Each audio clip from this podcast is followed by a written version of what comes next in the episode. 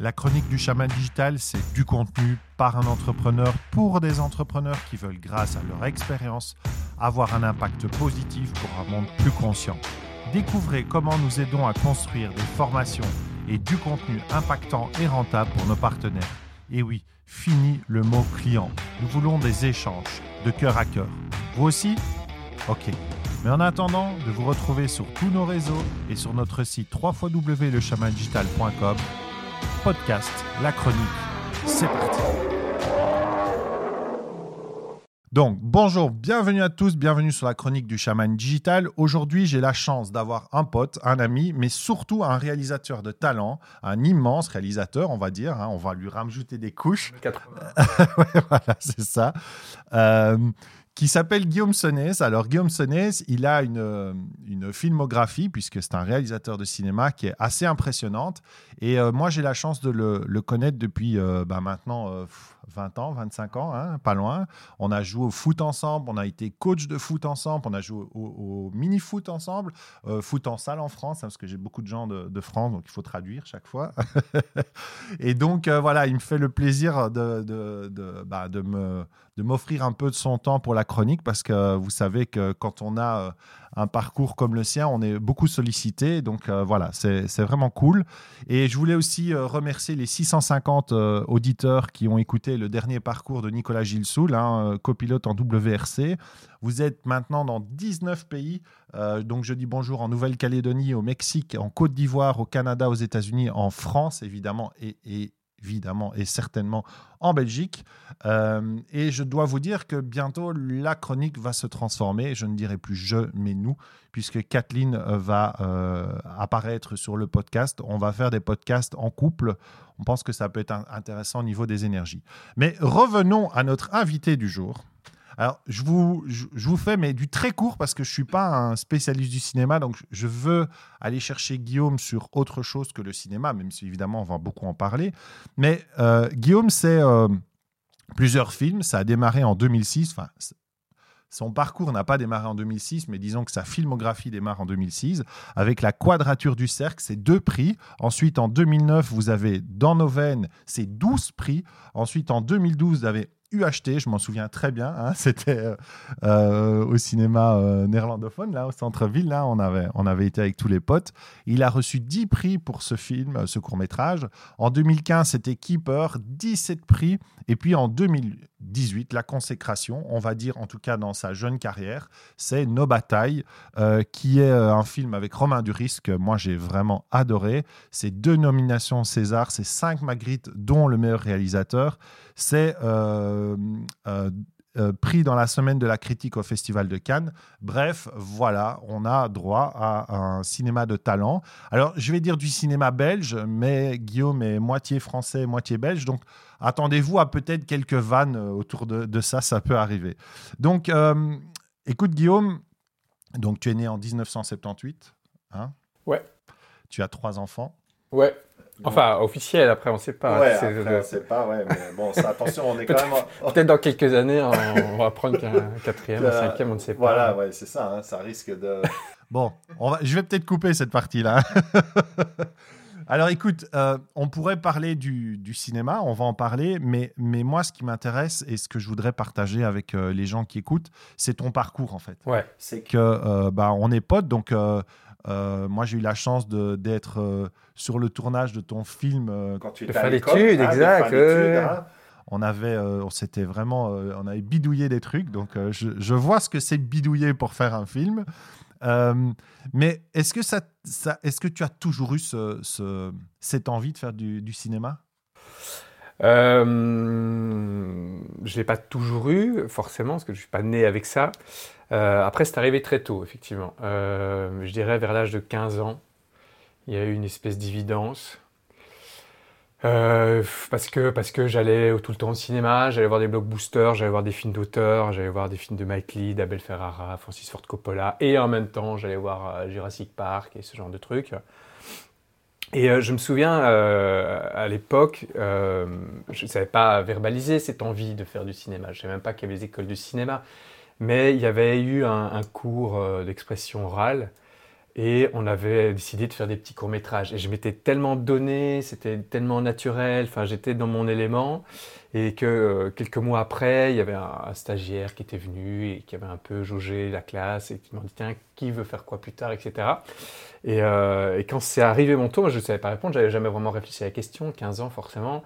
Et tout le monde, en fait, a, répondu pour moi comme une espèce d'évidence. Ah non, mais Guillaume, c'est sûr, il sera réalisateur, c'est son truc, machin et tout. Donc il y avait vraiment une évidence autour de ça, et c'est là que je, me suis dit ah mais ah bon, il y a, mais on peut faire ça, euh, il y a des écoles du cinéma en Belgique, etc. Donc ça ado quoi, 15 ans. À 15 ans, et puis après, euh, après je, voilà, ça a été euh, assez facile parce que je me suis jamais vraiment posé la question de ce que je voulais faire dans la vie, de quelles études je voulais faire. Je me suis lancé là-dedans et je me suis donné les moyens d'y arriver, quoi. Voilà, parce que parce que parce que c'est ça que j'avais envie de faire et pas autre chose. Quoi. Donc tu sors du secondaire et tout de suite tu fais tes études euh, de, cinéma. Tout de suite. Et tout de suite des études de, cinéma en tant que réalisateur? Ou bien tu as hésité dans le métier Non, j'ai euh, toujours voulu réaliser, j'ai toujours voulu raconter des histoires. Quand je regardais les films, c'était ça qui me passionnait, c'était euh, la mise en scène, la direction d'acteur. raconter des histoires, comment ça se fait qu'on est ému, à quel moment, pourquoi, enfin voilà, c'est toujours ça qui m'a passionné. Donc, tu, euh, tu te retrouves là en étant euh, avec une clarté assez évidente sur le, le, métier que tu veux faire. Et puis, euh, tu sais, enfin, tu vois, tu vois le parcours qu'on a avec Kathleen, c'est quand même un peu compliqué de, de, se lancer. Donc tu te retrouves là, tu fais ton, ton film de, de fin d'études. Qu'est-ce que tu as comme retour? C'est tes premières critiques euh, de film Comment tu vis ça? Bon, alors, déjà, c'est pas si simple, euh, parce que les écoles du cinéma, il y a des examens d'entrée, euh, c'est une élite.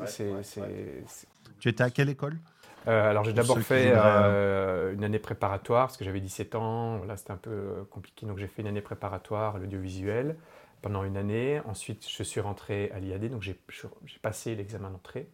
L'IAD, c'est l'école où est passé beaucoup, beaucoup, beaucoup, de réalisateurs en Belgique. L'IAD et l'INSAS. Ouais, L'INSAS, j'avais postulé aussi, j'avais été très loin, mais j'ai finalement pas été pris. Et donc j'ai fait une année à l'IAD, mais l'IAD, de nouveau, euh, le fait de rentrer ne suffit pas. Il, y a, on est, je pense, 50 en première année, il y en avait peut-être 15 qui passaient en deuxième. Enfin, C'est toujours hyper select, etc. Et on m'a vraiment jeté comme une vieille chaussette, on n'a pas voulu de moi. Donc déjà, le parcours, euh, dans l'école de cinéma est, déjà hyper difficile. Et d'entrée de jeu, je me suis pris euh, des baffes dans la gueule et on m'a éjecté. Et voilà. Tu savais déjà, pourquoi? Non, non, parce que c'est très subjectif et voilà, je pense que je ne faisais pas partie du, bon moule. Et, et, puis, puis, puis, voilà, mais en fait, ce qui est important, c'est que dès le début, j'ai été confronté à cette adversité. Dès le début, on m'a fermé les portes. Dès le début, j'ai appris à, à, me relever après une chute. Et, c'est seulement 20 euh, ans après que j'ai compris à quel point ces premières claques dans ma gueule avaient été euh, euh, d'une importance capitale. C'était quelque chose de fondateur pour moi. Euh, donc ça, c'est... Quand tu dis des claques, c'est, c'est, euh, par rapport à, aux profs bah, C'est les, échecs, non? C'est parce qu'on veut, on veut pas de toi dans cette école, on, tu ne viendras pas réalisateur, tu ne pourras pas faire ce que tu as envie de faire, etc. Donc j'ai rebondi, j'ai appris à me relever. J'ai été dans une autre école où il n'y avait pas d'examen d'entrée, qui s'appelle l'INRACI, non, ça s'appelle l'ELBE. voilà, qui n'est pédagogie un peu plus différente, un peu plus de, la débrouille, on va dire. J'ai fait le film que je voulais faire, un film de fin d'études qui avait ses qualités et ses défauts. Il y a, je pense, aucun prof qui a lu mon scénario, donc parce que ce n'est pas une école de réalisation, mais il n'empêche que j'ai fait que de la réalisation euh, durant mes trois années là-bas. Euh, j'ai fait ce film de fin d'études qui a euh, eu un certain succès critique, qui a gagné des prix, qui a fait quelques, quelques festivals, etc. Et ce film m'a permis de, trouver après une productrice qui m'a accompagné après dans mes premiers films, premiers courts-métrages et mes premiers longs-métrages. Donc quand même, ce film m'a quand même permis de, de, continuer à avancer, mais effectivement, ça n'a pas été euh, un parcours euh, facile. On m'a jamais euh, tressé le tapis rouge en disant Guillaume, vas-y. Non, ça a été un chemin semé d'embûches et il a fallu apprendre à, avancer. Mais je, me rends compte maintenant à quel point les les, premières baffes que j'ai reçues euh, de l'école du cinéma m'ont fait grandir et, et, m'ont amené à ce que je suis euh, aujourd'hui. Parce que à partir du moment où j'ai fini mon film de fin d'études jusque maintenant, ça n'a été que ça. c'est que des portes fermées, c'est que des échecs, c'est que euh, des, chutes, et, voilà. En fait, mon métier de réalisateur aujourd'hui, c'est à 80% euh, affronter l'adversité et continuer d'y croire et continuer d'avancer. Donc, quand, quand, tu dis ça, c'est parce qu'en fait, dans ton métier, euh, tu peux avoir le plus grand talent du monde, mais tu as besoin d'un budget, c'est ça? Et tu as besoin que des gens te soutiennent dans la démarche. Et, donc, du coup, tu dois convaincre, c'est quoi? C'est-à-dire que c'est pas, pas comme si j'étais dans mon grenier à écrire un roman pendant trois ans et je fais chier personne.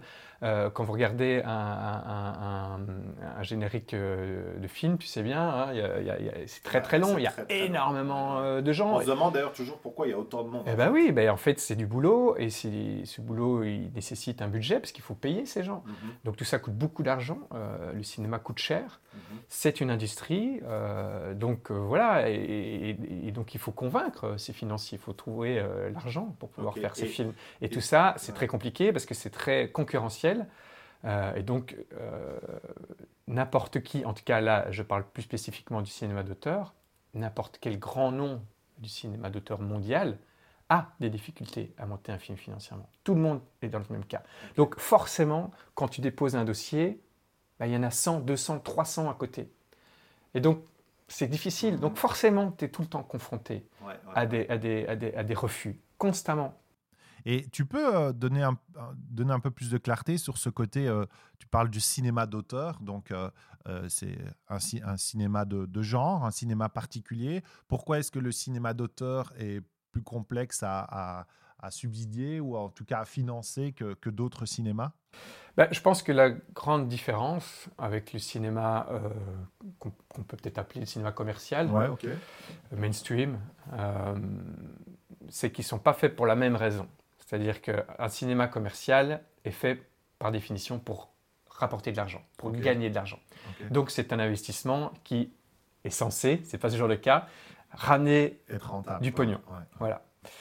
Euh, cinéma d'auteur, on, est plus dans une démarche artistique, c'est-à-dire que c'est un artiste qui, comme n'importe quelle œuvre d'art, euh, euh, c'est un espèce de regard sur le monde qui nous entoure. tu donnes euh, voilà, euh, ta, position, euh, ta position dans le monde, un message ou, une chronique sur, sur, ton temps, voilà, peu importe, mais en tout cas, voilà, c'est une, autre démarche qui n'est pas forcément pécuniaire. du coup, c'est par définition peut-être moins rentable. Alors, attention, il y a des films d'auteur qui ramènent énormément d'argent, mais c'est pas l'enjeu n'est pas pareil. Donc, c'est plus compliqué à financer parce qu'il euh, il faut trouver cet argent. Et, tu te définis euh, cinéma d'auteur ou cinéma mainstream, ou bien tu as des carrières qui peuvent se combiner l'une l'autre? Est-ce que, par exemple, alors je vais parler de toi évidemment, mais en tant que réalisateur, est-ce que ça viendrait, par exemple, à l'esprit de dire, OK, ben, je vais... Euh, je vais, euh, je vais prendre un film blockbuster parce qu'une maison va, enfin voilà, une production va m'appeler. Je vais le faire, ça va me rapporter de l'argent pour faire mon cinéma d'auteur. Est-ce que un réalisateur peut faire ça Est-ce qu'il y en a qui le font ou est-ce que c'est pas une bonne stratégie? Alors oui, il y en a qui le font, il y en a qui parce que voilà, il y a un loyer à payer, enfin il y a des choses. Et puis, finalement, tu fais quand même ton métier, il n'y a pas de honte à ça. Il y a plein de réalisateurs qui le font euh, avec certains succès, d'autres pas. Euh, je pense à Gus Van Sant qui a réalisé des films de commande qui sont brillants et qui a fait des cinémas d'auteur, des films un peu euh, plus pointus. donc ça se fait. Après, moi, je, j'ai j'ai un peu peur de ça parce qu'on me sollicite hein, beaucoup en ce moment pour faire des, séries. Euh, des producteurs m'envoient des scénarios, des bouquins, etc. Mais en tout cas là, euh, au niveau des séries, clairement, il y a c'est une volonté, ça bouge, euh, et puis il y a une volonté commerciale derrière, etc. Donc il y a quelque chose de très tentant, et en même temps, je, moi, j'ai peur de me perdre, en fait. J'ai peur de me fourvoyer, de ne pas faire ce que j'ai vraiment envie de faire, euh, et de faire euh, des films ou des séries pour des mauvaises raisons. Donc moi, je, me méfie un petit peu de, de cette, course euh, au succès ou, en tout cas cette course à l'argent parce que c'est pas ça que j'ai envie de faire. Moi, j'ai envie de raconter mes films. Envie... Moi, je crois beaucoup à la sincérité. Je crois beaucoup à l'honnêteté. Je pense que si, tu veux vraiment faire des choses que tu veux vraiment faire, que tu es épanoui là-dedans, je vois pas comment tu peux te planter. Tu continues, forcément, ça touche les gens. Mhm. Ça me paraît évident. Alors que faire un film pour de mauvaises raisons, à savoir faire un film pour, pour, pour je sais pas moi, toucher un public ou gagner de l'argent ou je sais pas moi, ou aller au festival de Cannes, c'est pas faire un film pour des bonnes raisons. Les bonnes valeurs, tu veux dire? Ouais, voilà, les bonnes valeurs.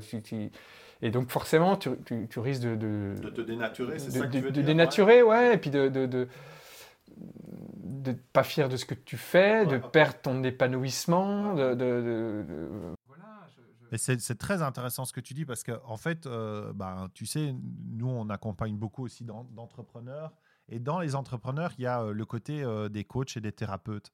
Et, et, ce que tu me dis, c'est très rigolo parce que c'est exactement les mêmes mots que ces gens expriment en disant euh, ouais mais si je vais sur, sur le web si je vais faire de la pub est-ce que c'est vraiment moi? Est-ce que je vais pas me dénaturer? Est-ce que je vais rentrer dans un système qui ne me correspond pas et ils cherchent en fait leur voie mais par contre ce qui est intéressant et je vais le relever maintenant parce que je pense que ça peut être utile c'est c'est que toi tu es sur ton X quoi je pense que tu, tu sais clairement c'est quoi ta vie et donc tu, tu, réfléchis avec une idée très claire de où tu veux aller, même si des fois as, tu l'expliques, tu as envie d'un peu aller à gauche et à droite parce que forcément, il y, a des, il, y a des, y a des gens qui te demandent de faire des choses, ça peut peut-être intéressant, mais, mais tu sais où tu veux aller et je pense que les gens qui nous écoutent, il y a pas mal de gens qui, qui, euh, qui sont dans cette difficulté-là, c'est de ne pas savoir où ils doivent par où ils doivent aller, quoi.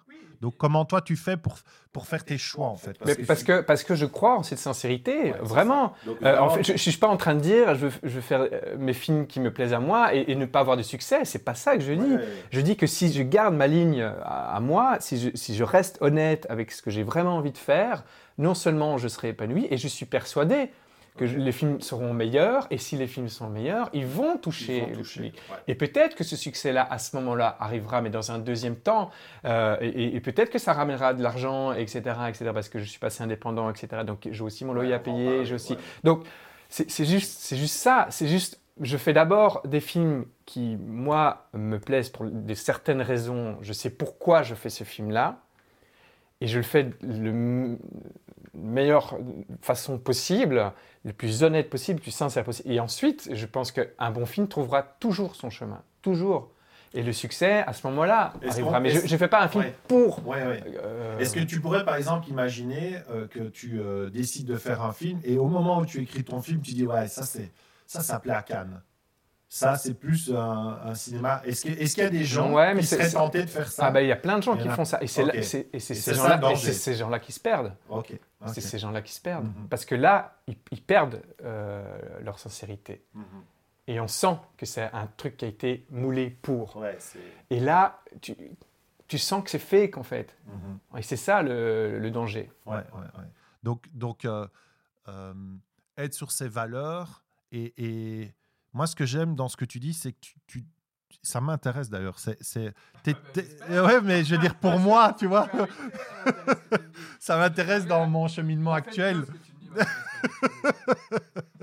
non, mais c'est, ça, c'est le chemin dans lequel je suis pour le moment. Donc en fait, toi, ton idée, c'est que euh, puisque tu es euh, passionné et que tu fais ce qui te plaît, à un moment ou l'autre, cette passion et cette volonté de faire vraiment quelque chose qui ait du sens pour toi va forcément toucher les autres. Mais évidemment. Et donc va forcément amener mais, Mais évidemment, parce qu'on on sent, on sentira cette passion. On verra le, étincelle dans tes yeux. On, ça, forcément, ça touche les gens et ils, vont, ils vont sentir ça.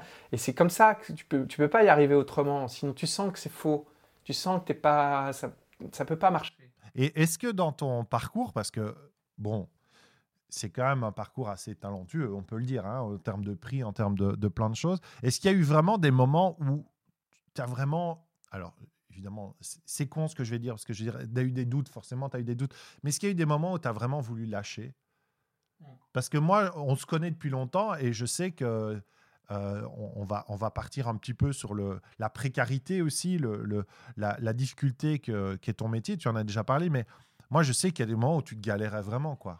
Ouais, ouais j'ai beaucoup, euh, j'ai beaucoup galéré. Hein. C'est pour ça que je, me suis permis de prendre un peu de temps sur les écoles de cinéma, parce que c'est vraiment ça. Hein. Je pense ceux qui arrivent maintenant, euh, en tout cas, on, parle souvent du passage au long métrage, que c'est vraiment le moment le plus difficile à, passer. pour les réals, mais pour tous les postes aussi, les chefs de poste. Et en fait, si tu réfléchis un peu deux secondes, et je pense que c'est pareil pour énormément de promotions, ceux qui arrivent, c'est pas les plus talentueux, les plus intelligents, les plus sensibles, les plus créatifs, etc. Alors évidemment, ça aide. Mais c'est pas ça. C'est ceux qui veulent vraiment y arriver. C'est les plus déterminés. C'est vraiment ceux-là qui arrivent à émerger. Les autres, en fait, ils n'y arrivent pas.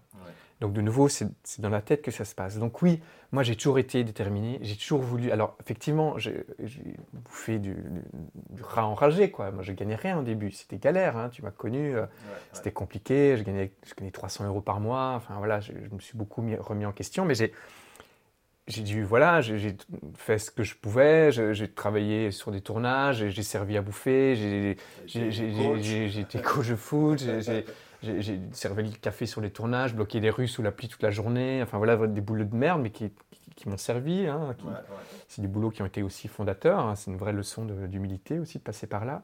Donc ça, ça a été important. Il y a, je dirais, un moment où j'ai failli arrêter, et c'est pour ça que c'est un sujet qui me touche très fort, c'est la perte des idéaux. Et j'écris là-dessus d'ailleurs, j'ai un de mes longs métrages, je suis en, train d'écrire là-dessus. C'est vraiment quelque chose qui me touche. Euh, juste avant Keeper, c'était très difficile à financer. Ça a mis sept ans à se faire. Euh, on a eu essuyé beaucoup, beaucoup, beaucoup de refus. Pourtant, on, on sortait de courts-métrages qui avaient vraiment bien circulé, qui étaient on avait été sélectionné euh, par Jeanne Moreau aux ateliers d'Angers, etc. Enfin, ah, le, film, le, film, avait déjà, euh, était bien estampillé, il était, voilà, il avait tout pour, euh, et ça prenait pas, on n'avait pas l'argent qu'il fallait, on avait deux fois moins, etc. Et à un moment donné, le, peu de financement qu'il y avait sur ce film mettait le film en danger. Mais si tu rates ton premier nom, c'est fini pour toi. Tu ne peux plus en faire d'autres. tu ne peux pas, tu peux pas rater ce truc-là, quoi. Et si le film n'a pas assez d'argent et que le film est mis en danger, ta dernière chance. Et je me suis vraiment posé la question de dire, bon, est-ce que ça vaut la peine de le faire ou pas? Et puis, là, Quand je me tu suis... dis ça, le film était déjà tourné? Non, non, non, juste avant. Donc, je me suis posé la bonne question euh, de dire, bon, qu'est-ce que je fais? Je le fais, je le fais pas? Est-ce que je reprends 5 euh, ans, 10 ans pour écrire autre chose? Euh, Est-ce que je, grille déjà cette cartouche-là? Je dis, bon, ok, j'y vais. Mais si ça ne prend pas, j'arrête. Parce que tout ça pour ça, c'est tellement difficile, mmh. c'est tellement dur, c'est tellement galère financièrement. Enfin, je veux dire, c'est vraiment. Voilà, tu parlais de précarité, mais c'est pas que ça. Hein. Quand je parlais de baffe dans la gueule, c'est vraiment des baffes dans la gueule. Il faut savoir, il faut avoir les épaules pour euh, mmh. surmonter tout ça. Et je me dis, ok, je, je, si ça prend pas, j'arrête et je me lance dans autre chose. Je ferai de l'enseignement ou un truc qui serait où je trouverais mon épanouissement et il n'y aura pas de honte à ça. J'aurais essayé, j'aurais tout essayé et je n'aurais pas réussi et puis c'est pas grave. Euh, et à ce moment-là, je me suis, et je l'avais dit à plein de gens, j'avais dit à ma compagne, j'ai dit à même des gens qui m'en reparlent, on me dit Guillaume, tu te rappelles, tu m'avais dit, euh, regarde où tu es maintenant, etc. Et en fait, le film a pris, le film a marché, il a fait cinq festivals de catégorie A, il a fait la première mondiale à Locarno, il a fait Toronto, il, a été, gagné trois Magritte. Enfin, le film a fait le, tour du monde, il a fait euh, sept ans de festivals à travers le monde. J'étais lancé, quoi. Ouais, c'est vraiment... C'est rigolo parce que, enfin rigolo, sorry, mais, mais c'est les mauvais mots, mais tu sais, on dit toujours, euh, c'est un peu comme ce, ce, chercheur d'or qui a un mètre de la pépite, là, tu vois, et c'est ce moment charnière, tu sais que tu y es, mais mais est-ce que j'y suis? Est-ce que je vais y arriver ou pas? Et là, il y en a qui abandonnent. C'est pour, ça que, c'est pour ça que je te dis, c'est les gens les plus déterminés qui arrivent. et les autres, les autres pas. Les autres pas, ils arrêtent. Et quand, euh, et quand euh, Keeper euh, bah, explose, enfin en tout cas te donne cette légitimité, on va dire, c'est quoi ton ressenti là quand, quand, quand, tu vis en fait ce, ce succès? Parce qu'il y a la peur d'échouer, mais il y a beaucoup de gens qui ont peur de réussir aussi. Donc, euh, toi, je sais que tu es quelqu'un es quelqu'un d'hypersensible, qui est très attaché à, garder euh, bah, ton essence euh, pure et, en tout cas d'être de, quelqu'un d'intègre avec toi-même. Hein. Tu m'as même dit par rapport au podcast, ouais, je sais pas si c'est bien d'en parler. Enfin, voilà, tu as, as, vraiment toujours cette conscience-là. Ça te fait quoi quand tu, quand tu switches de ce. Bah, ça veut pas dire que tu étais blindé, que tout était facile, ça reste compliqué, mais Qu'est-ce qui se passe dans ta tête quand ben, tu switches, quoi, quand tu te retrouves à Toronto, par exemple? Bah, Bon, après, ça, ça, va très très vite. Hein. Ça va très très tap... Tu maîtrises pas, en fait. C'est après coup que tu euh, as le temps de prendre le recul, etc. Parce que ça s'enchaîne à une vitesse. Euh. Mais c'est sûr qu'il y, y, a plusieurs choses qui passent par ta tête, il y a effectivement bah, déjà l'humilité qui est hyper importante parce que tu as, galéré pendant toutes ces années. Enfin, je parlais d'humilité sur les tournages, etc. on te parle comme de la merde, tu vas servir. Enfin voilà. Tu es passé par ces postes-là. Je suis passé par ces postes-là. Et en fait, le fait d'avoir mis tout ce temps à, arriver là où je suis aujourd'hui, je, pense que ça m'aide aussi à garder les pieds sur terre. Euh, ça, c'est une, première chose. la deuxième chose, c'est que moi, je vois des gens de ma génération, brillants, qui ont fait aussi les premiers millions, etc., et qui galèrent 100 fois pire que moi. Euh, ça, ça, me permet aussi de relativiser euh, ce succès-là. Euh, donc il faut, voilà, ça m'aide à garder les pieds sur terre.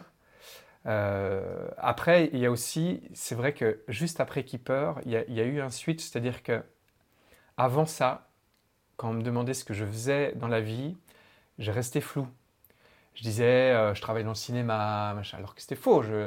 dès que j'avais eu mon fameux statut d'artiste, euh, j'étais réel, je faisais que réel. Je, les ai tous envoyés euh, se faire chier. Je faisais plus les régies, les assistants, les bazars, les, boulots de merde. Je, me dis, je fais que mm, mon écriture, mes, projets à moi, ma réalisation, etc. Ça a été galère financièrement, mais j'ai maintenu ce cap-là.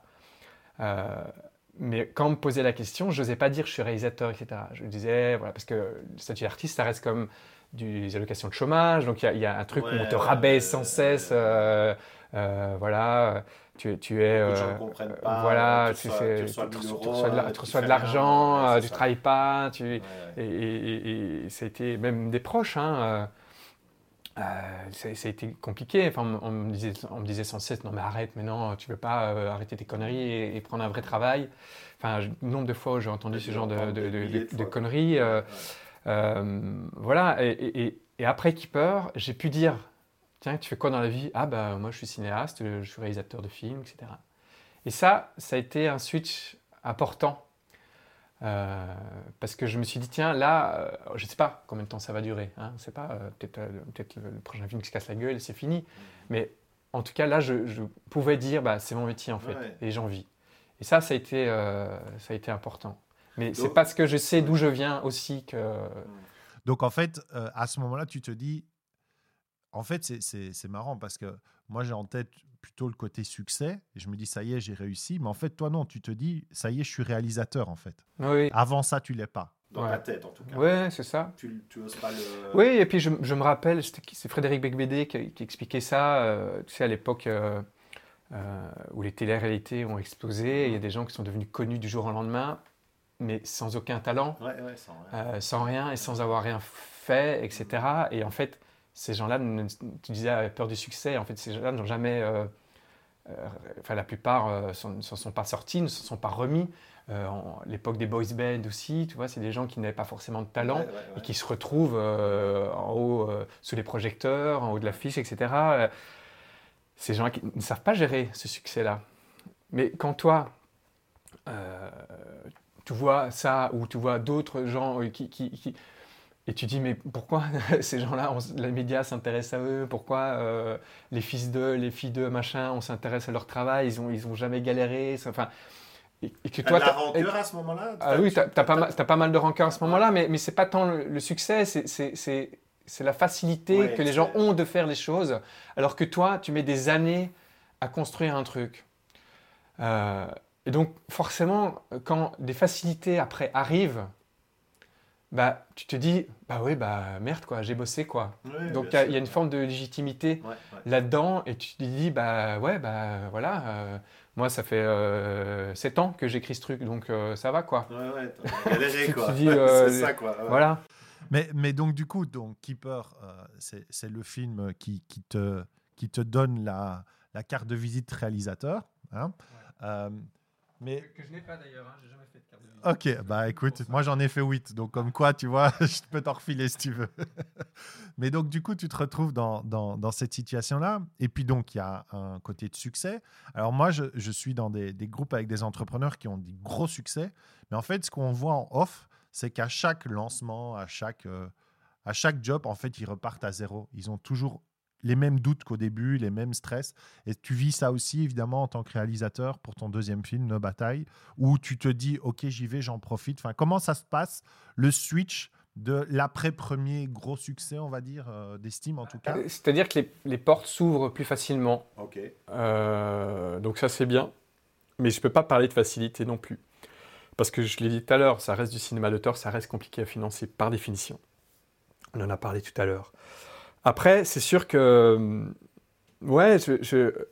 j'ai plus les chiffres en tête, je, je, suis nul en chiffres, mais je pense que, par exemple, dans le cinéma français, euh, il y a plus ou moins 100 films qui sortent par an. Sur les 100 films, il y en a peut-être les trois quarts qui sont des premiers films. Il y en a peut-être une vingtaine, une petite vingtaine qui sont des deuxièmes, et, le reste, c'est troisième, quatrième, cinquième. Ah Donc en fait, c'est très dur de faire son premier long métrage. En fait, c'est encore plus dur de, faire, le deuxième. Et le troisième reste encore plus compliqué et après, après, t'es, après, lancé. Ok. Euh, presque là. Donc, je suis presque. Bon, après, j'ai signé pour deux longs métrages. ça devrait bien se passer. Alors, on ne sait jamais si les films vont se financer ou pas, mais euh, ça semble plutôt bien parti. Mais c'est vrai qu'il y a à chaque fois un, côté où, effectivement, euh, tout peut s'écrouler. Tu peux faire un film et, la critique euh, le descend. Il n'y a pas de reconnaissance professionnelle et il n'y a pas de succès en salle. Donc, c'est trois paramètres essentiels. C'est le succès public euh, professionnel et critique. Et tu peux, tout peut s'écrouler. Et si tout s'écroule, vas-y pour refaire un film derrière. C'est hyper compliqué. Donc tu as à chaque fois effectivement euh, dos au mur. Et c'est pas si mal en fait. C'est pas si mal. Tu, tu, tu restes pas dans une espèce d'assise confortable et, à commencer à faire tout le temps les mêmes films et, et, et dans un positionnement de de, facilité. De, il faut, c'est bien de se remettre en question, c'est bien d'être dos au mur, c'est bien de parce que sinon tu, restes dans une espèce de confort. C'est pour ça que j'ai peur aussi de, ces séries qu'on me propose, de rentrer dans un cinéma plus commercial ou, un peu plus facile. Je pourrais hein, euh, devenir ce qu'on appelle un réalisateur casquette, c'est-à-dire que tu viens, euh, il n'y a pas de honte à ça.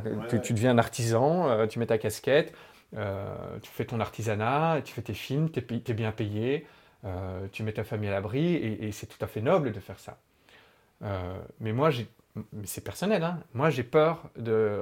Moi qui ai tellement galéré financièrement parlant, j'ai peur de, de, de, rentrer dans ce confort et de ne jamais en sortir. Et, de, et, de, ne plus commencer à faire les films que j'ai toujours rêvé de faire. Mhm. J'ai peur de ça. Mais tu me dis ça. C'est une peur. C'est une peur et, et, et c'est pas noble de, passer cette frontière-là. Et peut-être dans cinq ans, euh, c'est vrai que quand tu vois maintenant les, les, euh, euh, les séries, pardon, tu, tu, te rends compte que déjà les séries, elles ont vachement évolué hein, avec Netflix et tout ça. Ça a mis un gros coup de pied au cul à tout, à tout, ce, tout ce truc.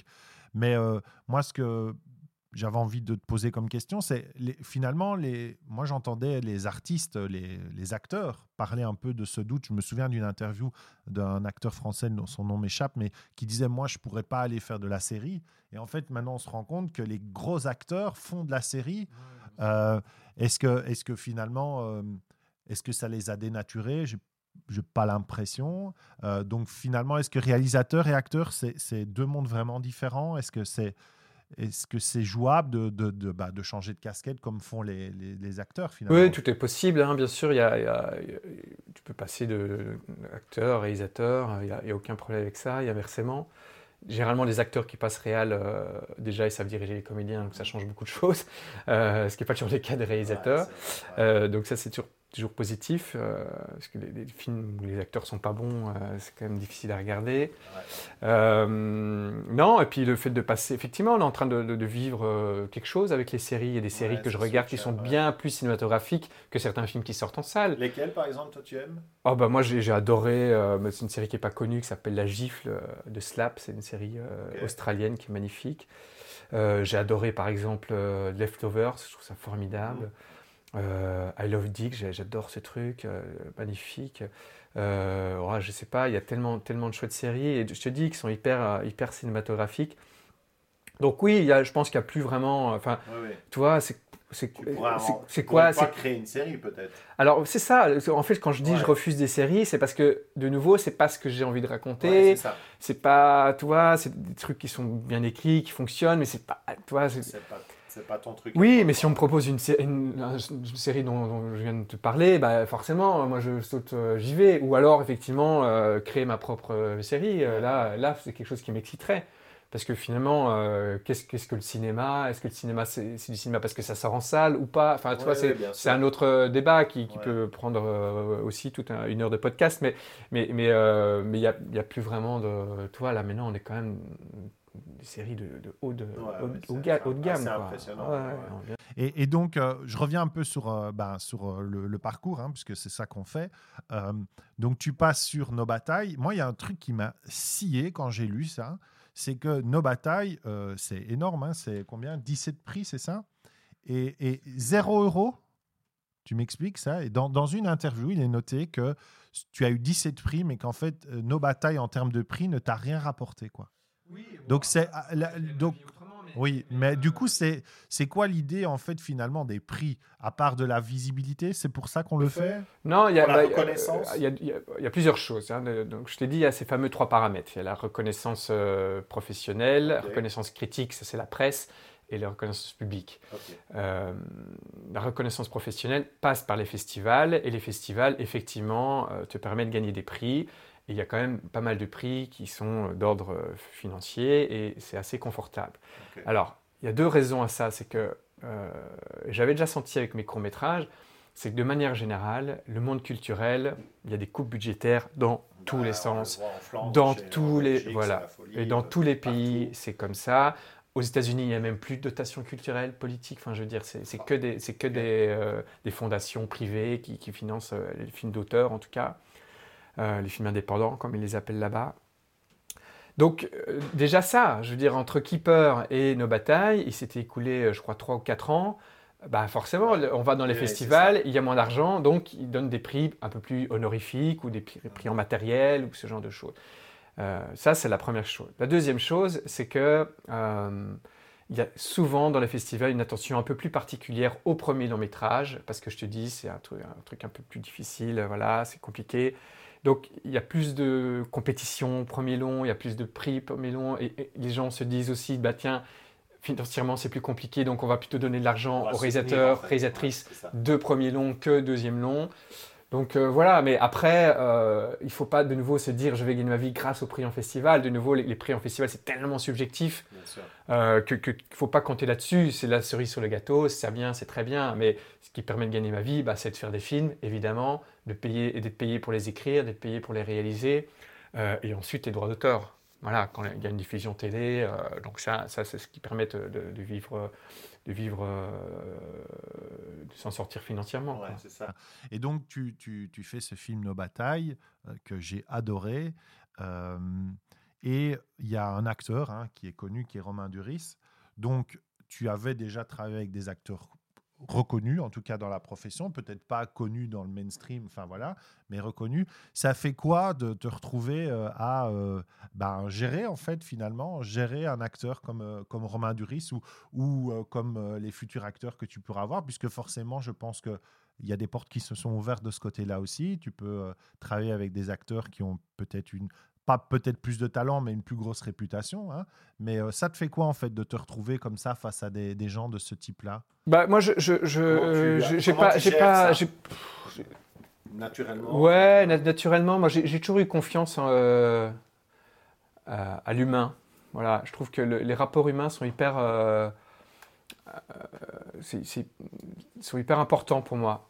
Euh, j'ai jamais eu de. Quand je rencontre euh, des stars ou des gens importants, euh, j'ai jamais été intimidé. Jamais. J'ai rencontré beaucoup de gens. J'ai rencontré Jeanne Moreau à l'époque. J'ai fait un, jury avec Catherine Deneuve pendant une semaine. Enfin voilà. J'ai jamais été intimidé ou, les gens me disent Ah, mais tu as rencontré un tel, ah bon, incroyable. moi, je m'en fous. C'est des personnes humaines et c'est des rencontres humaines. Quoi, Francis voilà. Ford Coppola aussi, Francis Ford Coppola. et, et et plein d'autres. Et moi, j'ai pas de problème avec ça. C'est des, vraies rencontres humaines, on discute, et puis voilà. Et il y a une affinité ou il n'y a pas d'affinité. Donc moi, j'ai pas de souci avec ça. Après, euh, le travail avec les comédiens, connus ou pas connus, euh, l'important, c'est la confiance. Il faut qu'on trouve cette confiance. S'il n'y a pas de confiance mutuelle, ça ne peut pas fonctionner. le comédien ne sera pas à fond, moi non plus, je serai sur des réserves, etc. Donc il faut qu'on apprenne pour ça à se connaître, à savoir comment l'un et l'autre fonctionnent, euh, qu'est-ce qui l'anime, qu'est-ce qui, qu'est-ce qui lui fait peur, qu'est-ce qu'il aime, qu'est-ce qu'il n'aime pas, comment il travaille. Euh, et puis dès, donc ça, ça prend un peu de temps évidemment. Donc forcément, les premiers jours, on se, on se renifle un peu, on se regarde, on, se jauge un petit Quand peu. Tu dis les euh, premiers jours, c'est avant les tournages ou pendant les Avant les tournages et même pendant les tournages. Voilà, la première semaine, c'est toujours un petit peu. Euh, et puis à un moment donné, il y a un Suisse qui se fait et on est là. Et, Romain était là sur le tournage et, c'est pareil avec tous les comédiens et on s'est trouvé et puis c'est parti quoi. Et comment tu sais que c'est lui le, bon acteur pour le bon film? Enfin, comment comment tu fais euh, ça pour euh, ressentir le tu vois, quand, on est même dans l'entrepreneuriat, c'est pareil, on doit chercher des partenaires, beaucoup de sociétés qui se développent, puis on n'ose pas en fait parce que c'est son, son bébé, enfin c'est son truc. Comment toi tu fais Pour sentir bah, Moi, je, je, fais énormément confiance à mon instinct. Vraiment. Euh, instinct, intuition? Instinct? Non, instinct, plutôt instinct. plutôt instinct. J'ai toujours fait confiance et ça m'a toujours bien réussi. Et, euh, et je sais que c'est une arme. Euh, je sais que tout le monde n'a pas cette arme-là, que c'est compliqué. Euh, j'ai cette force-là et il m'a rarement trompé. Euh, vraiment. Et par rapport au choix des comédiens, c'est pas arrivé souvent. Donc tu ressens la personne en fait? je, je, je, Pendant le casting Alors, je te dis, c'est d'abord une rencontre humaine. J'ai rencontré des comédiens hyper talentueux et je sentais pas cette affinité. Et je n'ai pas travaillé avec et je n'en suis jamais voulu de ça. Euh, par exemple, euh, Cédric Vieira, que, tu vois, c'est l'acteur qui joue dans le rôle principal de mon court-métrage UHT, qui joue un rôle euh, dans Keeper et qui joue le rôle du flic dans Nos batailles, où c'est devenu un ami. Cédric, au casting, il est arrivé genre trois quarts d'heure plus tôt. Il était là, il attendait, et il se trouve que la personne avant lui n'était pas venue pour je ne sais plus quelle raison. Et donc, on s'est retrouvé là à discuter pendant une demi-heure en attendant la personne suivante qui, devait donner la réplique, etc. Et il y a en fait d'abord eu une vraie rencontre humaine, et ensuite on a fait le, casting. Et donc voilà, moi je. je, je finalement toujours comme ça. Mais oui, bien sûr. Et si avec Romain, quand on s'était rencontré, je ne l'avais pas senti, j'aurais, jamais. Je, je... tu l'aurais pas. Mais bien sûr. Et, et, peu importe son talent. Enfin, tu vois, il faut d'abord que je sente bien la personne. Et c'est pareil, c'est pour les comédiens et les comédiennes, mais c'est pareil pour tous les postes techniques, tous les chefs de poste. C'est d'abord, si je, sens qu'il y a un feeling avec cette personne, ok. Ou sinon, je n'y vais pas. Et dans ton, euh, dans ton, là du coup, on va passer un petit peu dans ton côté euh, euh, job de réalisateur. on a tous, tu vois, des méthodes, des structures. Et je sais que toi, tu as une méthode qui, qui est ta méthode, que, que pour, pour, aider les, les, acteurs, les aider ou en tout cas les, les diriger, je sais pas comment on dit en fait. Les diriger euh, vers, vers ton scénario, mais ils n'ont pas le scénario. Est-ce que tu peux expliquer, enfin, ils n'ont pas le scénario, tu les amènes à, à, vivre le film tel que tu l'as écrit. C'est quoi en fait le, processus que toi tu Oui, bon, après, c'est une méthode comme une autre, c'est pas, pas moi qui l'ai inventé. de nouveau, je. Tu as pris une méthode Comment tu as fait Non, de nouveau, c'était instinctif. C'est-à-dire qu'instinctivement, je me suis dit, mais tiens, euh, c'était sur Dans nos veines, c'était François Civil, qui est maintenant depuis éclaté. Euh, dans le cinéma français, qui est devenu connu. Euh, à l'époque, il avait 17 ans, il était dans mon court-métrage, et je me suis dit, tiens, j'ai, il jouait un ado, j'avais peur qu'il s'enferme dans quelque chose d'un peu convenu, tiens, il s'est passé ça avant, je dois être comme ça, après il se passe ça, machin et tout. Je voulais pas de ça, je voulais qu'il soit le plus euh, naturel possible, je voulais que, était, je voulais que ce soit lui, qu'il soit, voilà. Et donc je me suis dit, mais comment faire, etc. Je me dis, ah bah tiens, je vais pas lui donner le scénario, je vais donner le scénario aux acteurs qui l'entourent, donc en l'occurrence ses parents. Et on va essayer un truc comme ça, quoi. Et j'étais tellement content du résultat que j'ai été plus loin sur UHT en disant ben, je vais donner le scénario à personne. Ils ont la trame, hein, ils ont une espèce de, résumé, il n'y a, pas de, a pas de surprise, il n'y a pas de, de, mensonge. Ou de, voilà. Euh, mais juste les dialogues ne sont pas donnés. Et les dialogues, on va les chercher ensemble. C'est un accompagnement. Donc c'est un processus. D'abord, on fait ce qu'on appelle des improvisations. Et puis petit à petit, je les accompagne aux dialogues euh, qui sont très très écrits pour le coup, mais tout ce processus a nourri quelque chose qui fait qu'on retrouve ces, spontanéités que moi j'aime bien dans les films. Et donc il y a des petits moments où les, acteurs cherchent leurs mots, ou des hésitations ou les deux personnes, deux comédiens ça rend, qui, qui ça rend la chose naturelle. ça rend la chose naturelle et du coup on croit plus à ce qu'on voit et si on croit à ce qu'on voit, c'est plus facile d'être en empathie avec les personnages et si on est en empathie avec les personnages, c'est ce qui va amener l'émotion et l'émotion en tant que cinéaste, c'est ce que je recherche. Bah. Donc c'est une façon de travailler comme une autre. Et effectivement, après avoir amené ça de manière très instinctive, je me suis rendu compte que d'autres euh, l'avaient testé avant moi, dont de grands maîtres, euh, notamment Stanislavski à la fin de sa vie. C'est une de ses dernières méthodes, qui est un grand euh, théoricien de, de- de la direction d'acteurs. Donc voilà, après, je- je- j'ai un peu étudié les trucs et je, peaufine de film en film euh, cette, fameuse méthode, mais je, n'ai rien inventé. Euh, Il y a plein de personnes qui travaillent comme ça et- et- et, Ouais, j'ai un peu cherché. Du coup, j'ai été tombé sur le truc du euh, sauver le chat, là, Save the Cat.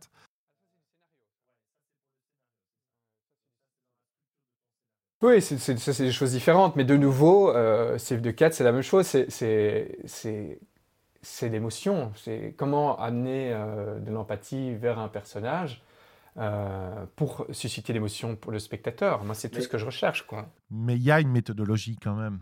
Même qu'elle soit instinctive, tu crées une méthodologie et on ne peut pas réussir si on n'a pas une structure. quoi. Mais bien sûr, et surtout au niveau du scénario, et surtout euh, si- s'il y a un peu d'improvisation dans la façon de travailler. Parce qu'il y a des films euh, qui sont que improvisés, ça ne tient pas la route. Un film Ouais, qui n'a pas de scénario, qui n'est pas balisé, ça ne tient pas la route. Ça peut marcher 15-20 minutes, et puis après tu, tu Il y a lâches. des codes qu'il faut Mais respecter. bien sûr, mais évidemment, le, même les scénarios sont hyper écrits. Il y a une structure narrative, il y a une recherche d'empathie, euh, il y a des façons de- d'y arriver. C'est- évident, rien n'est laissé au hasard. hein. C'est hyper balisé. Ah, tu, parles de, de, de scénario, de, voilà, de structure et tout ça. Comment est-ce que tu fais pour... euh, euh, tu vois, le web entrepreneuriat, chez nous, on est, on est beaucoup évidemment dans la création de contenu. Alors, on essaye de faire en sorte que les gens euh, créent du contenu qui soit utile et intelligent. Euh, mais des fois, c'est compliqué de, de créer. Comment est-ce que toi, tu te mets euh, en ordre de marche pour, par exemple, tu dis que tu as, bah, as deux films qui sont en cours, tu es en train d'écrire. Comment est-ce que tu fais pour, euh, pour toujours garder euh, bah, de la créativité Est-ce qu'il y a des moments où tu n'en as pas et où tu la perds et comment tu fais pour la récupérer? C'est c'est quoi les astuces pour toi pour euh, garder cette créativité? Est-ce qu'il y en a d'abord? La drogue. hein, c'est- Ouais, c'est ça, la drogue, l'alcool. euh, Euh, C'était Lars von Trier qui avait dit ça, Ouais, euh, qu'il avait arrêté l'alcool et la drogue. Et en fait, il a- du coup, il s'est remis à boire. non, je- je- je- c'est difficile à répondre à cette question. Euh, J'ai eu peur après nos batailles parce que j'avais rien. Euh, D'habitude, j'ai toujours un, un ou deux projets sous le coude et là, j'avais rien. Là, j'ai eu peur. Je me suis mis à lire des bouquins, j'en ai parlé autour de moi, je cherchais des, des sujets, des trucs. Mon producteur m'a envoyé des Donc, tu livres. réfléchissais euh, beaucoup. Je réfléchissais beaucoup, etc. Et en fait, j'ai cette chance, c'est que les choses sont arrivées un peu naturellement. Alors, il y a toujours des trucs qui me travaillent. Il faut que ce soit viscéral, en fait. Il faut que ce soit un truc qui me hante, qui, me- qui me, qui me bouleverse, qui me, ou, qui, ou qui me révolte. Ou qui... Donc, c'est toujours un truc qui, me travaille. Si s'il y a un sujet qui est là et qui revient en tête permanent, qui m'empêche de dormir et j'y repense tout le temps, tout le temps, tout le temps, si je me dis, bah, c'est que c'est là. C'est n'im- des tout. rencontres, des, Ouais, des- des- des- discussions, des discussions, des, un- ouais, bien sûr, voilà. Un autre film, Euh, un autre film, Ouais. euh, bien sûr, euh, ça peut être tout et n'importe quoi. Puis c'est- une petite chose qui est là et qui continue. Et, et- et en fait, petit à petit, ça grandit, ça grandit, ça grandit. Puis à un moment donné, ok, on, on y va, quoi. Et donc, effectivement, après nos batailles, en une fois, ça a duré plusieurs mois. hein, J'avais rien, rien, rien. Je paniquais un petit peu, surtout que j'étais passé indépendant, etc. J'avais Ouais, plus ce fameux statut d'artiste, j'avais plus de filet. Euh, et puis j'ai eu deux, euh, deux idées qui ont commencé à grandir petit à petit. Et puis ces deux idées se sont transformées euh, maintenant en scénario. Et, et c'est mes deux prochains films, quoi. Donc c'est peut-être de la chance, j'en sais rien. Mhm. Euh, parce que j'étais ouvert à quelque chose. Euh, et c'est arrivé comme ça. Il y a eu une histoire qui est arrivée euh, en voyage au Japon.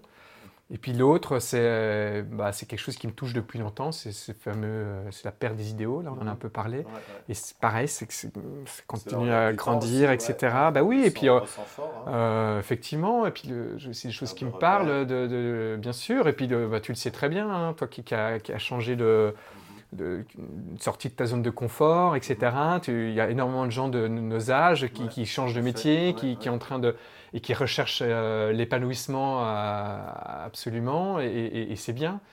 Parce que c'est des choses, et on n'a pas été éduqués comme ça. Euh, nous, c'était enfin, à l'époque euh, de nos parents, etc. Tu rentrais dans une entreprise, tu faisais CDI, toute euh, CDI quoi. et tu et tu euh, et, et puis et, tu te mariais et tu, plus, et fait, tu ouais. voilà c'est- des choses qui ne sont plus euh, le monde change le monde évolue et donc euh, j'avais aussi envie de parler de ça mais de nouveau c'est comme tu dis c'est dans l'air du temps il faut être euh, aware comme disait le- notre ouais. Jean-Claude Van Damme il faut être à l'affût de, de choses il faut être curieux il faut savoir s'ennuyer aussi c'est hyper important l'ennui euh, génère la créativité et puis c'est voilà, puis ça, ça vient. Mais je sais pas, ça se trouve, je vais faire ces fameux deux films dont je te parle, et puis après il y aura peut-être plus rien. Je serai Mhm. vidé, et puis et puis comme je t'ai dit, je vais devenir réalisateur casquette et je vais faire des films de commande ou des séries de commandes, et puis ce sera très bien. Mais pour le moment, je sens que j'ai encore des choses à dire. Quoi. Ouais, ouais. Et euh, euh, tu parlais du monde change, monde switch. Est-ce que tu ressens ça aussi, euh, toi, de, ton côté, dans ton métier, dans la façon dont, le cinéma, est-ce que le cinéma évolue? Est-ce qu'il vit avec son temps? Est-ce que tu ressens ça? Est-ce que parce que tu dis le monde, euh, le monde change, le monde bouge, mais euh, nous, évidemment, on le perçoit fort. On, voit bien qu'il y a de plus en plus de gens qui, cherchent à, comprendre, à avoir du sens, mais en même temps, il y a des folies. Hein, il suffit de voir le coronavirus pour le moment. Il y a des folies dingues. Il y a, il y a ce qui s'est passé au César. Tout prend des proportions complètement dingues. Comment toi, tu vois euh, bah, euh, le monde à travers ton prisme à toi, ta vision à toi de... Puisque tu- quelqu'un qui. Mais c'est c'est- c'est- c'est- c'est notre euh, matière de travail, Mais c'est ça. le monde qui nous entoure et ce qui s'y passe. Les- les- mais c'est- le cas des scénaristes, euh, des, réalisateurs, réalisatrices, mais c'est le cas de n'importe quel artiste. Mhm. Je te dis, c'est de, de- de- de- de donner euh, un regard sur le monde qui nous entoure.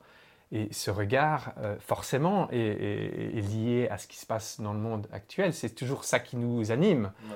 Euh, L'art a toujours été euh, en avance sur le temps, a toujours été un, un regard de ce qui se passe. C'est pas pour rien qu'il y a des films qui ont les mêmes préoccupations au même moment. C'est pas anodin. Euh, moi, quand j'ai développé Nos Batailles, il y avait deux, trois films qui parlaient un peu des mêmes choses. C'est logique. Euh, Nos Batailles, c'est fait. Peut-être six mois, même pas, six mois après que Nos Batailles est sorti, les Gilets jaunes sont arrivés.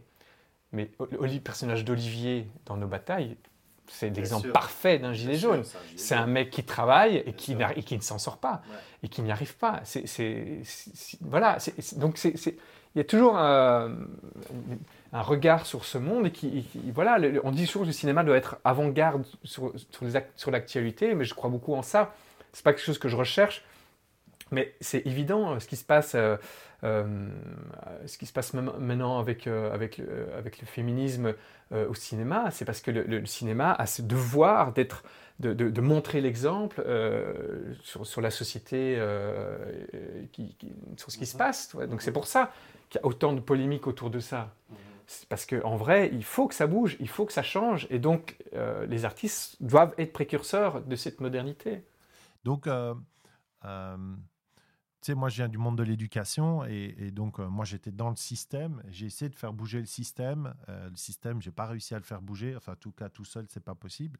Est-ce que tu penses que le, que le système du cinéma, avec tout, tout, euh, ben, voilà, tous ces blocages, tous ces, tous ces- tout ce système un peu ancien, est-ce que c'est la, la, c'est la base Tu crois vraiment que la base peut faire bouger le système? Parce que tu vois, les actrices qui sortent de la salle, tout ce truc-là, il y a un peu un mélange. Les gens. Est-ce que la base peut faire bouger un système? Alors, que- euh, alors il y, a- il y a deux choses différentes. Il y a est-ce que le cinéma peut faire évoluer le monde? Et est-ce que. Et toi, là, tu me parles d'un exemple du, du monde du cinéma Ouais, qui fait c'est évoluer ça, les ouais, choses. ouais. Ça, c'est très, deux choses très Ouais, différentes. Euh, le monde du cinéma, euh, c'est plus compliqué de faire évoluer les choses, mais en tout cas, il y a un devoir d'exemplarité, il y a une volonté et, et tout le monde y travaille. Moi-même, euh, je suis administrateur au sein de l'association des réalisateurs et réalisatrices de films francophones en Belgique. Voilà, il y a, il y a- il y a quelque chose à faire, ça c'est sûr, et on essaie de faire bouger les choses. Mais ça, c'est au même titre que n'importe quel citoyen. Ouais. Par contre, les films qu'on fait, les œuvres qu'on fait, est-ce que ça, ça fait évoluer les choses? Ça, c'est un, vaste débat. Je pense que la politique est d'abord là pour faire changer les choses avant tout, mais il n'empêche que l'histoire du cinéma nous a prouvé que euh, ça fait quand même évoluer les choses, ça fait évoluer les mœurs. Moi-même, je grandis en voyant des films, j'apprends des choses que je dis à mes enfants, et je leur montre des films, je regarde, j'apprends énormément de choses. Euh, j'ai l'impression même que je deviens meilleur en voyant des films. Ma morale change, vision du monde change, et je, et je pense que ça c'est important. Après, il y a énormément de choses. Je me souviens d'un film, je ne sais plus lequel, avec Kevin Costner, et, qui avait fait que le président des États-Unis avait fini par rencontrer euh, euh, Fidel Castro et machin. Enfin voilà. Fou, ça. Euh, Rosetta. Rosetta a généré le fameux plan Rosetta du premier emploi en Belgique. C'est énorme. Donc il y a des vrais exemples concrets de choses qui ont fait évoluer les choses, qui ont fait changer les mœurs, qui ont, qui ont, qui ont fait actionner des leviers ont fait. Et donc ça, c'est hyper positif. Alors, je n'ai pas cette prétention-là. Moi, je te dis, moi, je, même si euh, ça m'arrive d'être dans une revendication, etc., je, suis d'abord là, moi, en tant que cinéaste, mais ça, c'est personnel, à essayer de transmettre une émotion. Voilà. Si déjà il y a une émotion qui est transmise, je pense que le pari est gagné. Après, si cette émotion peut amener une réflexion mhm. sur le monde, bah, je pense que c'est très bien. Quand on voit, euh, moi je me souviens du acheter, c'est quand même très engagé comme position. Bien sûr, c'est engagé. Euh, bien sûr. Après, mon cinéma change et a évolué. Euh, et, voilà. C'était, c'était beaucoup plus. J'étais mais je pense que c'est le cas de beaucoup de, jeunes. J'étais beaucoup bah plus engagé au début. puis après, je, je change, j'évolue. Et après, j'ai, j'ai l'impression, moi, que la force de l'émotion est beaucoup plus forte que d'être dans un cinéma beaucoup trop euh, dans la revendication, où on te prend par la main, ou en te disant voilà ce que tu dois penser, voilà ce que qui est bien, ce qui est mhm. pas bien, etc. Alors que je pense que si tu es touché par quelque chose et qu'ensuite tu, tu, réfléchis, tu dis mais pourquoi? Si, la réflexion euh, vient de toi, elle, elle, sera ancrée en toi. Alors que si on, on te l'amène sur un plateau et on te tient par la main en disant voilà ce que tu dois penser, je pense qu'elle va rentrer et ressortir aussitôt. Mais ça, c'est Ouais, moi je, partage, je partage. J'étais beaucoup dans la revendication et la réaction pendant des années, des années. Hein. Et en fait, je me rends compte que simplement en laissant passer les émotions et en étant moins dans ce côté un peu bataille comme ça d'attaque, quoi, tu vois, je veux dire. Et avec le recul, tu te dis, voilà, les choses passent, euh, passent mieux, quoi, en fait. Peut-être, euh, finalement, c'est ce qu'on appelle la maturité. Ouais, ça va être ça. Merde, on devient mature. On est foutu. On est foutu. C'est le début de la fin. Ok. Donc, écoute, je dirais, bon, là, ça fait quand même déjà une heure qu'on est ensemble, donc euh, je passe un super moment. Je te remercie. Euh, je voulais euh, revenir un peu cinq minutes sur le côté entrepreneur parce que tu en as parlé. Et moi, j'ai l'impression que en fait, tu as plutôt subi cette situation, en fait. Euh, ça t'embête un peu cette situation? Ouais, bah, c'est ce que j'essaie de faire changer. Enfin, j'essaye. Que on essaye de faire changer au sein de la RRF, là, dans l'association dont, je te parle. Euh, oui, parce que effectivement, euh, quand tu fais, quand tu es réalisateur, réalisatrice et que tu as la chance d'avoir le statut d'artiste, mais même pas, même si tu n'as pas le statut d'artiste, à partir du moment où tu reçois des droits d'auteur, tu perds, et, tu perds euh, tes tu dois rembourser tes allocations de chômage. C'est pas que tu perds ton statut, c'est que tu dois rembourser tes allocations de chômage. Donc en, fait, tu, tu peux jamais vraiment gagner euh, ta vie, quoi. en gros, c'est ça que ça veut dire. En gros, tu dois rester précaire pour être un artiste. Tu dois rester précaire pour être un artiste, et c'est complètement discriminatoire parce que tu pourrais être au chômage et avoir, euh, je sais pas moi, une dizaine d'appartements dans Bruxelles, gagner 10 000 euros par mois et tu dois rembourser du tout. donc c'est complètement débile. Alors que si tu dépasses 4 000 euros par an, c'est quand même pas non plus, euh, c'est pas par mois, hein, c'est par an. Tu dois commencer à rembourser ton, tes allocations de chômage. Donc c'est complètement discriminatoire. Donc on est en train de faire essayer de changer ça. Et bref, euh, moi comme j'étais sur du long métrage qui était vendu à la télé, forcément j'allais dépasser le, quota. Donc à un moment donné, euh, si c'est pour rembourser l'entièreté de mon, mon, chômage, autant passer indépendant. Donc je suis passé indépendant. Mais alors c'est bien parce qu'effectivement, je n'ai plus ce statut de chômeur, d'être privilégié, d'être assisté, plutôt, plutôt privilégié, parce que privilégié, c'est pas du tout le bon mot. Beaucoup de gens pensent que les artistes sont privilégiés, c'est faux. On n'est pas du tout, euh, voilà. Bref, euh, donc en tout cas, j'avais pas envie de ça. Même tu, tu vas, je sais pas, moi, tu vas à la banque demander un prêt, les gens te disent mais t'es chômeur? Enfin, je vois, il y a quelque chose qui me plaisait pas là-dedans. Moi, je ne suis pas demandeur d'emploi, moi, je crée de l'emploi. Regardez mon générique. Bah Excusez-moi, je suis créateur d'emplois. Moi, je travaille tous les jours. l'art est un pourvoyeur d'emploi. Et C'est un pourvoyeur d'emploi. C'est le, le milieu de la culture, au-delà de l'art, le milieu de la Ouais, ouais, culture. c'est à je sais pas combien de pourcentage du PIB, même européen. Enfin, c'est un truc énorme. énorme. Plus que le- la métallurgie, plus que la- le, le secteur automobile. Enfin, c'est un truc. Sans compter le- l'intérêt et l'avantage de l'art. Moi, je me souviens, l'école, je te coupe, pardon, mais l'école la plus chère du monde que j'ai visitée en Suisse, euh, donc c'est des enfants qui, euh, bon, qui sont privilégiés, qui, re- qui ça coûte 125 000 euros par, par an. La, et leurs deux objectifs, c'est l'art et l'entrepreneuriat. Non, mais bien sûr. Ils ont compris, quoi. Et, et nous, euh, ici, on est là et, et on enlève, en fait. Ah oui, non, mais. Et donc tu te retrouves, pardon, je t'ai coupé. Non, non, mais tu as tu tout, à fait- tout à fait raison. le- L'art est indispensable. Il y a plein d'exemples dans l'histoire qui nous prouvent que, en fait, sans art, on, ne- on ne peut pas vivre. En fait, il y a, il y a une, il y a une petite anecdote. On peut vite en parler. Je ne sais pas si on a Ouais, le temps. ouais, ouais, ouais, moi, Et, j'ai pas de tu- limite. il y a- dans les camps de concentration euh, nazis pendant la Seconde Guerre mondiale, euh, alors que euh, les Juifs dans ces fameux camps de concentration mouraient de faim, euh, ils ont retrouvé des, des poupées fabriquées en mie de pain pour faire des spectacles qui montraient aux enfants. Donc c'est-à-dire que les gens étaient dans ces personnes-là étaient dans un, un- un état de famine euh, très avancé et étaient prêts à sacrifier quelque chose qui nous semble euh, vital, à savoir de la nourriture. Ils ont privilégié, privilégié l'art à la nourriture. Donc là, c'est un cas, par exemple, qui nous prouve que l'art est fondamental, qu'en fait, on ne, sait- on ne pourrait pas vivre sans. Et on ne s'en rend pas euh, souvent compte. Mais c'est parce qu'il est tellement présent qu'en fait, on ne se rend pas compte, quoi. Bah, Ça- ça fait si partie- tu- C'est si comme tu- un si- acquis. si C'est tu- ça qui est dangereux. Ah non, mais bien sûr. Tous les gens qui disent non, mais enfin, euh, euh, c'est un hobby, euh, fais ça euh, le soir en rentrant ou les week-ends. euh, euh, en fait, ce sont les mêmes personnes qui euh, regardent des séries le soir en rentrant, qui écoutent la radio toute la journée. Et en fait, il faudrait tester et dire, mais tiens, tu sais quoi, on va enlever euh, la culture pendant une journée. Et en fait, tu vas voir qu'il reste rien. Mmh. Euh, et que tous tes repères vont être partis, etc. Enfin voilà, euh, les émissions radio, la musique, euh, enfin c'est- tout ça, c'est de la culture, quoi. Donc, on ne pourrait pas vivre sans. Mais, euh, mais de quoi on parlait Ah oui, le- Ouais. le statut d'indépendant, bah oui. Bah oui, après, moi, j'ai- donc j'ai pris effectivement par la force des choses, euh, par défaut. euh, donc oui, j'aime bien ne plus... euh, Enfin, j'aime bien l'idée de dépendre de soi-même. Mhm. Euh, parce que c'est sûr que nous, on travaille tous les jours. Mais travailler, euh, on n'est pas toujours sous emploi. En fait, Oui, c'est ça la différence entre le travail et l'emploi. Mhm. C'est que nous, on peut travailler pendant des années sans être payé et être payé euh, même dix ans après, en fait. Ouais, ouais, ouais, tout à fait. Au, au même euh, exemple que des gens qui cultivent leur jardin ou qui remplissent des pages Wikipédia ou qui retapent leur maison. C'est du travail. C'est du travail qui aide la société qui nous entoure, mais pour lequel tu n'es pas rémunéré directement, mais qui améliore la société. Donc c'est ça aussi qui est un peu compliqué. Donc je pense que le statut d'indépendant n'est pas encore le bon statut pour les artistes. Il Donc il faudrait un truc un- en fait, ouais, un- je truc hybride mais qui, qui pour soit artistes, adapté aux qui soit ad- adapté aux, Ouais, aux voilà. artistes qui n'ont pas euh, sujet euh, à, à- à- à- à- à- à quelque chose de plus de lucratif en fait, un truc lié peut-être plus à la sécurité sociale.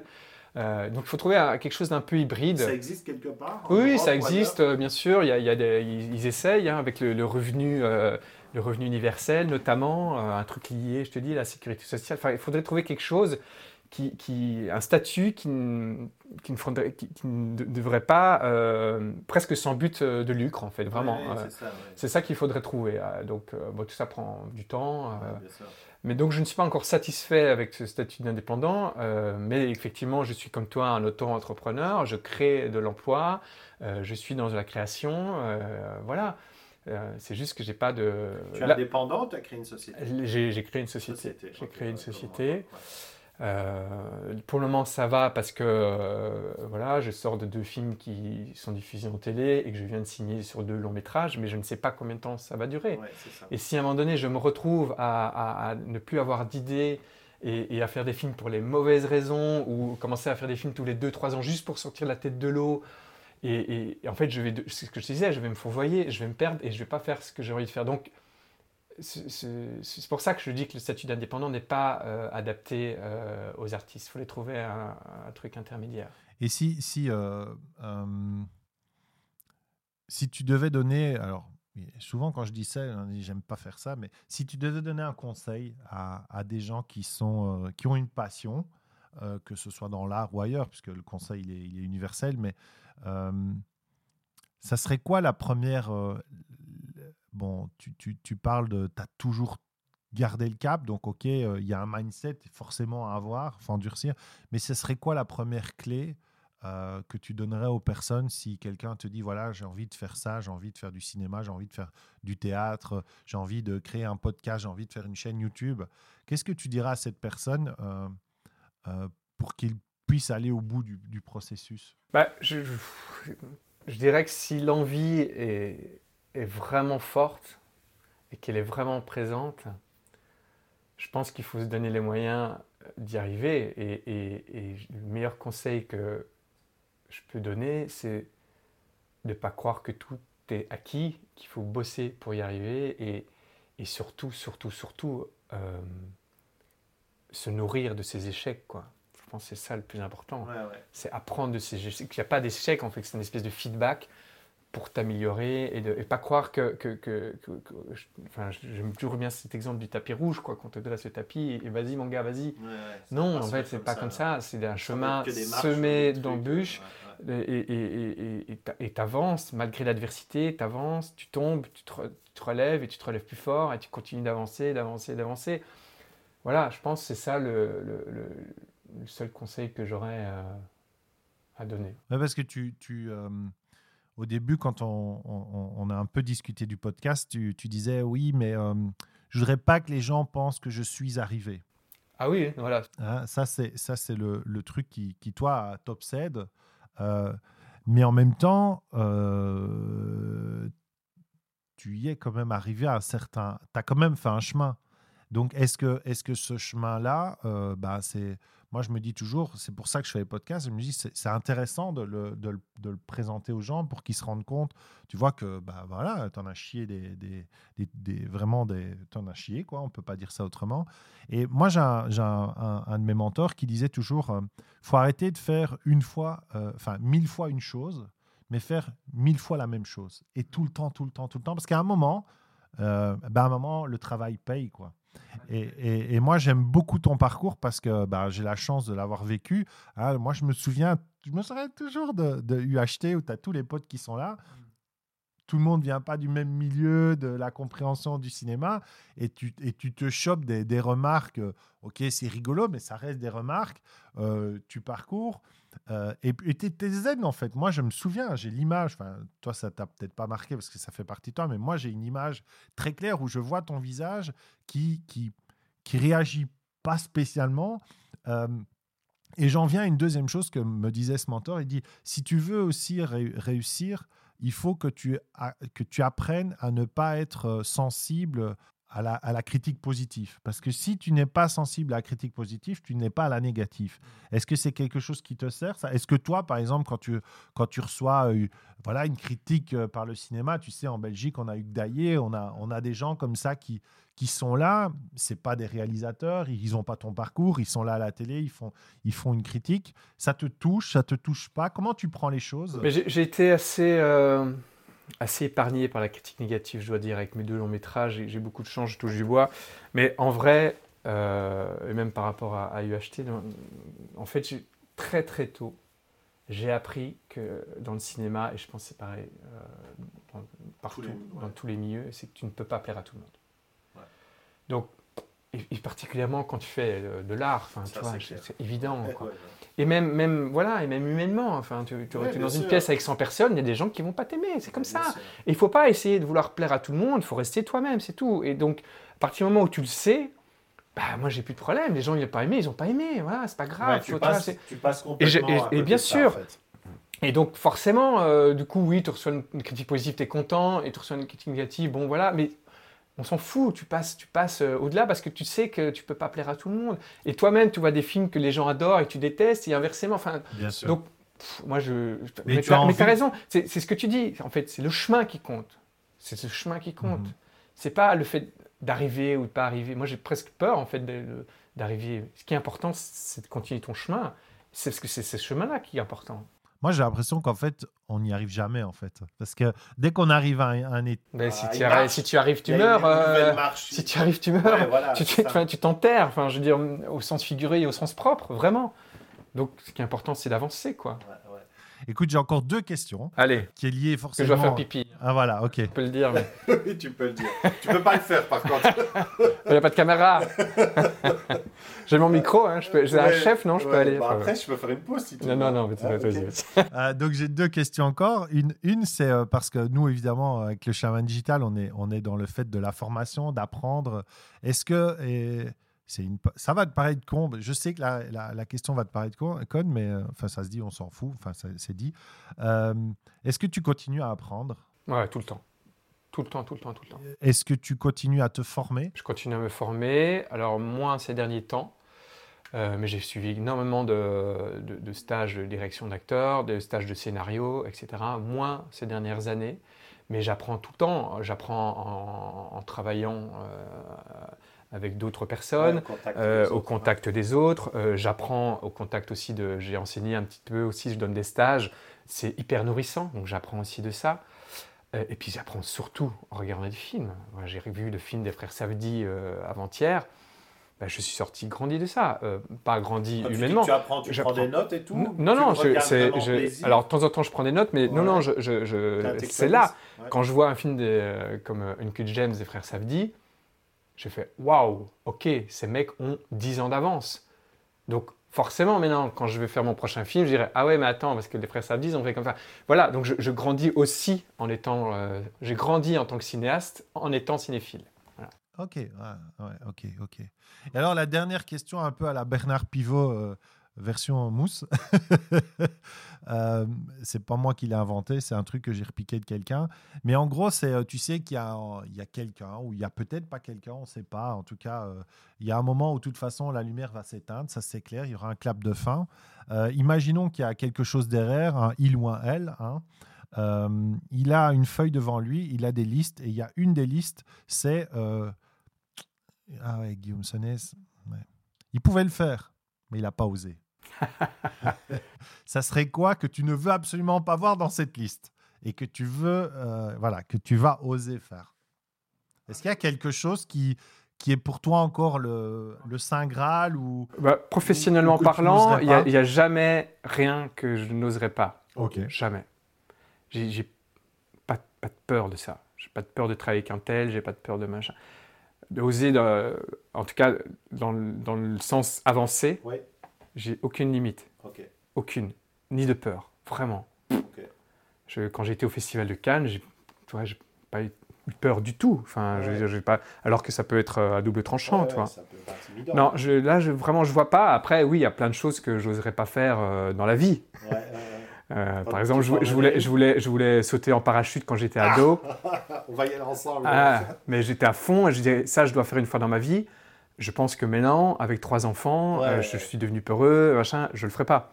Donc il y a plein de choses comme ça. euh, voilà, il y a plein de choses, des, des angoisses qui apparaissent. J'ai peur de l'avion, je l'avais pas avant. Enfin, il y a plein de trucs qui sont apparus en vieillissant. La peur de mourir, la peur de, de disparaître, laisser mes enfants seuls. Enfin, il y a plein de choses. Euh, donc oui, il y a plein de choses que j'oserais pas faire, mais pas liées à mon travail. Ok, ça tu as. Ça, je les pense Nos vraiment limites. nos limites. ouais. Ouais. à partir du moment où ça se nourrit au niveau euh, Oui, c'est ça. À partir du moment où ça me nourrit euh, et que c'est viscéral et que c'est ça que je veux faire, etc., je- j'ai aucune peur même d'aller travailler, je sais pas moi, euh, aux États-Unis avec des immenses stars euh, planétaires, parce que là on parle de, de- de stars françaises, donc c'est quand même sensiblement différent.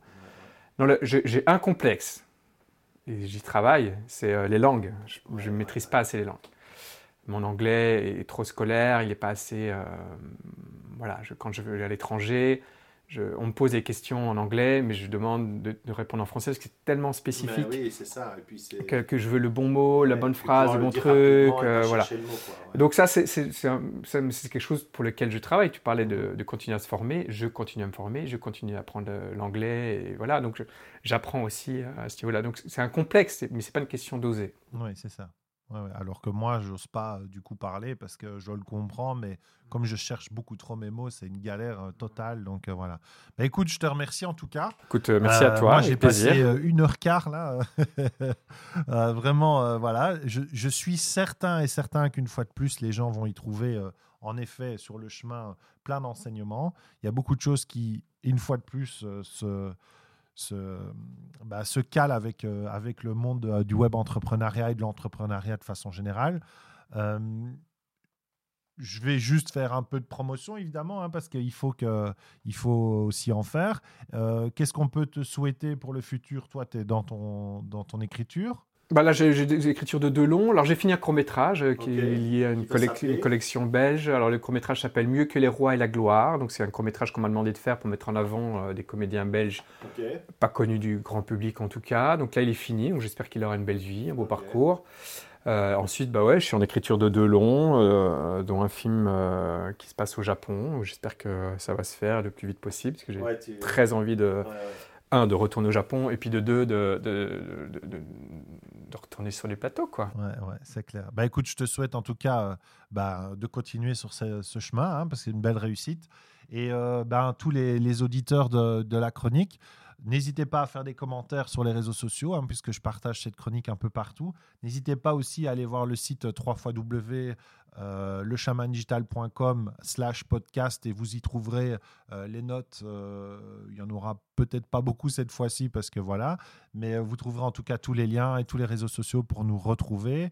Et bah, je vous dis à bientôt pour un prochain podcast avec un invité ou pas. Ben, c'est ça l'avantage, c'est qu'on on fait comme on veut. Donc je vous dis à bientôt. Merci, merci Guillaume et Merci à toi. longue vie à toi dans le cinéma. Merci, à bientôt. Ciao. Au revoir.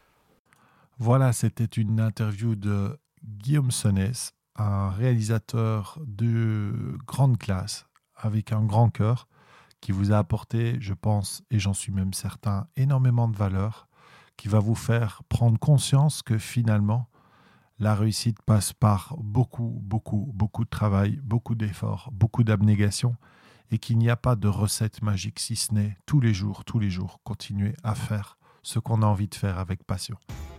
Je vous dis à bientôt, c'était David pour le Chaman Digital. N'oubliez pas de mettre 5 étoiles sur l'Apple Podcast et de le partager à votre ami ou à toute personne qui serait intéressée par ce sujet qui, je pense, est assez essentiel.